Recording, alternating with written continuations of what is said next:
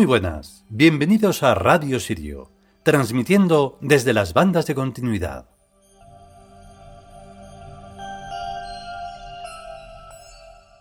Pues aquí estamos. Como no hay que ir a ningún sitio para poder hacer lo que hacemos, pues no notamos ninguna diferencia. De hecho, nosotros, por, vamos, salimos solo porque hay que salir y estos cuerpos necesitan comida, si no, ¿de qué? Ahí fuera solo hay caos y desorden, que es lo mismo, pero se, suplementan. Em, este capítulo de hoy es tan complicado, yo creo que es que cada vez son más complicados. Bueno, siempre lo veo desde una perspectiva fuera de mí, porque desde una estructura mental en la que lo que importa es la trascendencia, todo esto es de lo más normal y corriente. Extraordinario, por supuesto, pero no es nada complejo. Porque la magia no es solo una cosa solo de los magos, sobre todo de los que hacen mm, trucos y todo eso. Todo eso no es magia, es solo trucos. La magia está en la mente, está en el corazón, está en el espíritu. Y solo desde ahí se puede experimentar todo lo que vamos a contar en el siguiente capítulo sobre las chimeneas. Vamos con ello.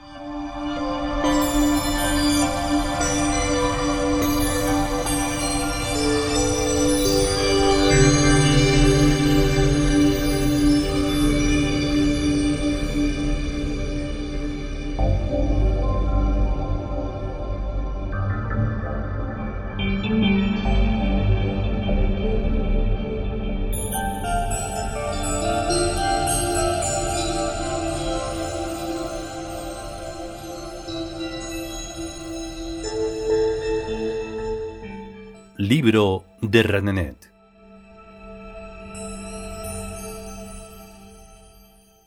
Vigésimo entrega.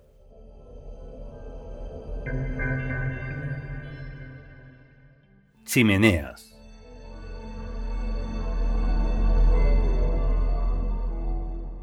Obsérvese que las brujas solían salir volando a través de la chimenea. Eso es muy difícil, incluso cuando es verdad. ¿Por qué meter en el mito un elemento tan inverosímil? Cuando incluso hay autores que afirman que en la Edad Media no había casas con chimeneas.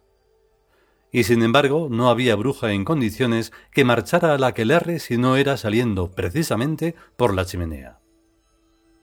Bueno, es bien sabido que eso del aquelarre era más bien cuestión de estarse quieto en la cama, traspuesto, drogado, hipnotizado o como fuera.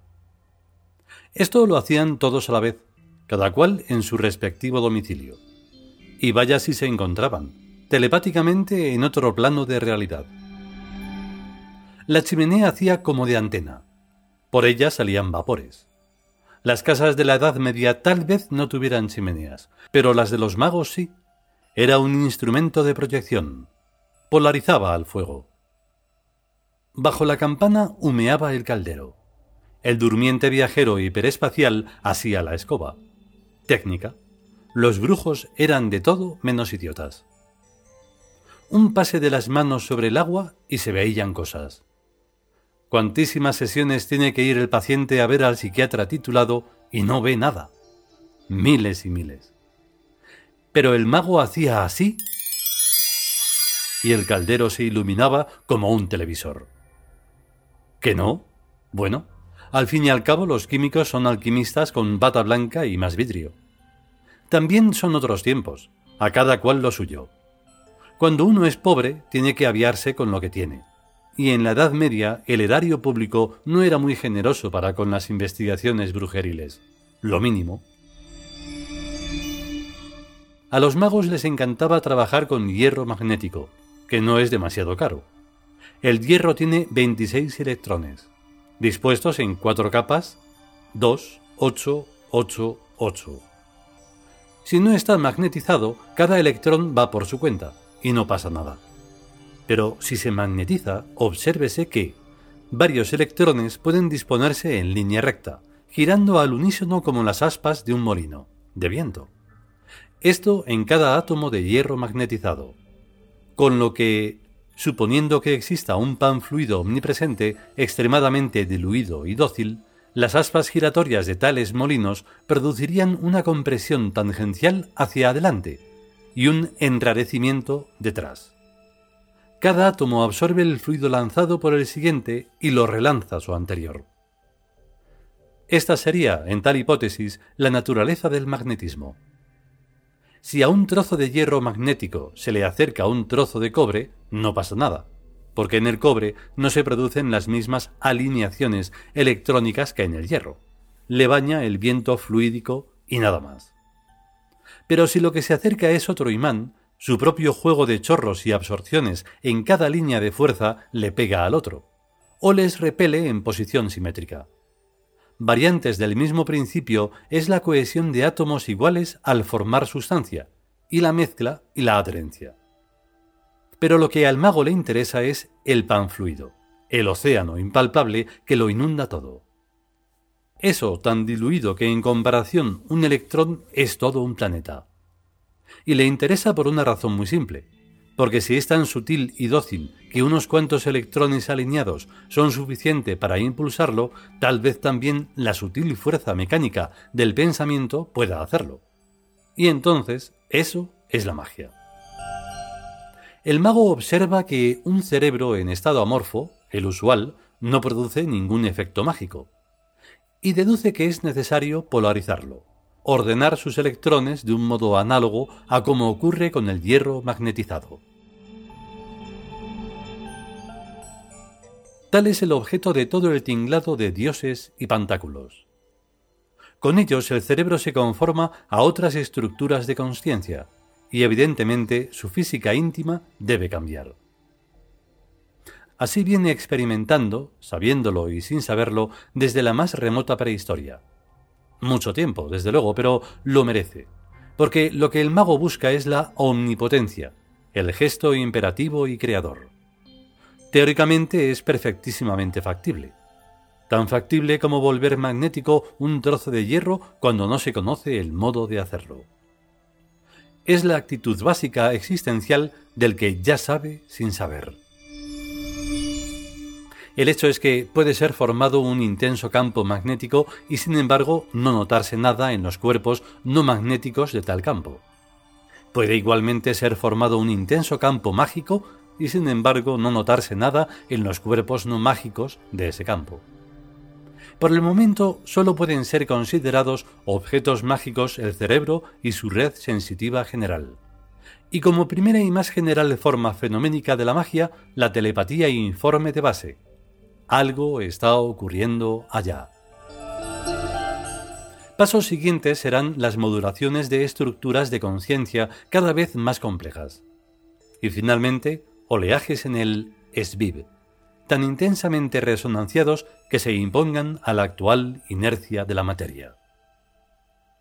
Que los arquetipos son las formas más nítidas y universales de conciencia es bien sabido. Que de arquetipos es de lo que se habla cuando se está hablando de dioses es igualmente bien sabido en Tebas. Que los arquetipos dioses se desenvuelven en estructuras míticas, y nada más que en estructuras míticas, es lo más natural del mundo. Que un mito no es un cuento chino, sino la expresión aproximativa de una dinámica arquetípica y como tal reducida a sus notas esenciales, lo saben o deben saberlo todos los mitólogos que el acceso personal al plano de conciencia arquetípica es indispensable para toda gestión mágica en el SBIP, lo saben con estas u otras palabras todos los magos y brujos que en el mundo han sido. Pero, que antes de entrarse de lleno en la conciencia arquetípica es absolutamente imprescindible para la buena salud psíquica y mental del mago haber suficientemente madurado en nueve previos órdenes de concienciación es algo tan elemental y básico que en Tebas no se tolera ninguna clase de atajos hacia el poder mágico entre otras razones porque tales atajos son psíquica y mentalmente suicidas, aberrantes, alienantes, destructivos y sobre todo inútiles. La magia es un poder demasiado grande para caer en manos indignas. Y por supuesto que no caerá. Es un poder que se guarda solo. Se guarda no por secretismo, sino por inaccesibilidad. Y sin embargo está ahí, al alcance de cualquier mente ahí arriba.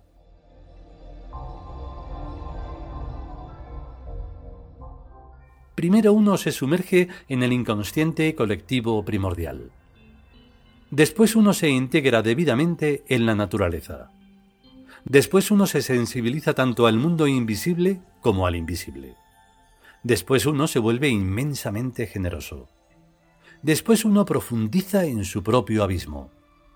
Después uno adquiere la serenidad. Después uno se integra en la poesía del cosmos. Después uno ve a Tebas. Después uno empieza a probar, ensayar, experimentar, etc. Después uno llega a donde están los dioses y puede hacer magia. Después uno hace otras cosas. ¿Quién no oyó hablar de la antinomia entre lo apolíneo y lo dionisiaco? Pues en el mago tal antinomia se vuelve síntesis. Pero el brujo pierde pie entre ambas orillas y cae en lo demoníaco. El brujo falla en la generosidad, potencia cuarta, la de Isis. Puede desde luego acudir a los aquelarres, porque eso es solo cosa de la potencia tercera, en los suburbios de Tebas, donde la plebe. Aquella gente de las chimeneas eran más bien plebeyos, gente soez e inculta. Claro que también los había de buena clase, pero esos eran magos. Cuando un mago llega a donde están los dioses, se convierte en uno de ellos en un Dios encarnado y viviente. Porque entonces el mago es un arquetipo, avatarizando una estructura universal de la onticidad. La suya, la que sustantiva su nombre. En tebano, Dios se dice Tius.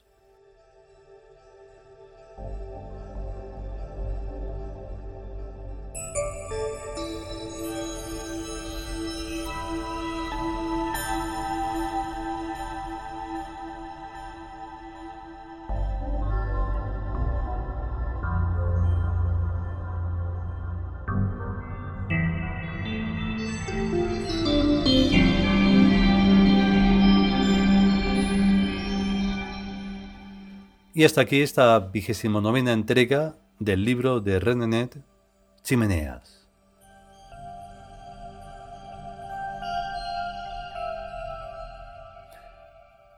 Si se comprendiera de una manera ulterior, mucho más allá del interior de cada uno, el mundo sería ya otro.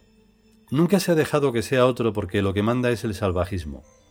Lo que prepondera es ser una bestia barda y que le importe a uno una mierda lo que, lo que sean los demás. Y entonces así va, es completamente normal. Yo no veo nada extraordinario lo que está pasando. Es consecuencia de la inutilidad de, pues eso, de desgobernar durante muchísimos, muchísimos tiempos. Entonces, bueno, pues ahora se recogen los frutos podridos de todo esto. ¿Cómo nos mm, salvaguardamos de todo esto? Pues siendo uno mismo, no cabe otra. Y comprendiendo que en, el, en, lo que es la gestalt es donde estaría el truco, pero para llegar a eso, yo no sé la de milenios que quedan. En fin, si podemos y sobre todo si queremos, volveremos con un nuevo capítulo de lo que pueda ser. A estar bien, hasta luego.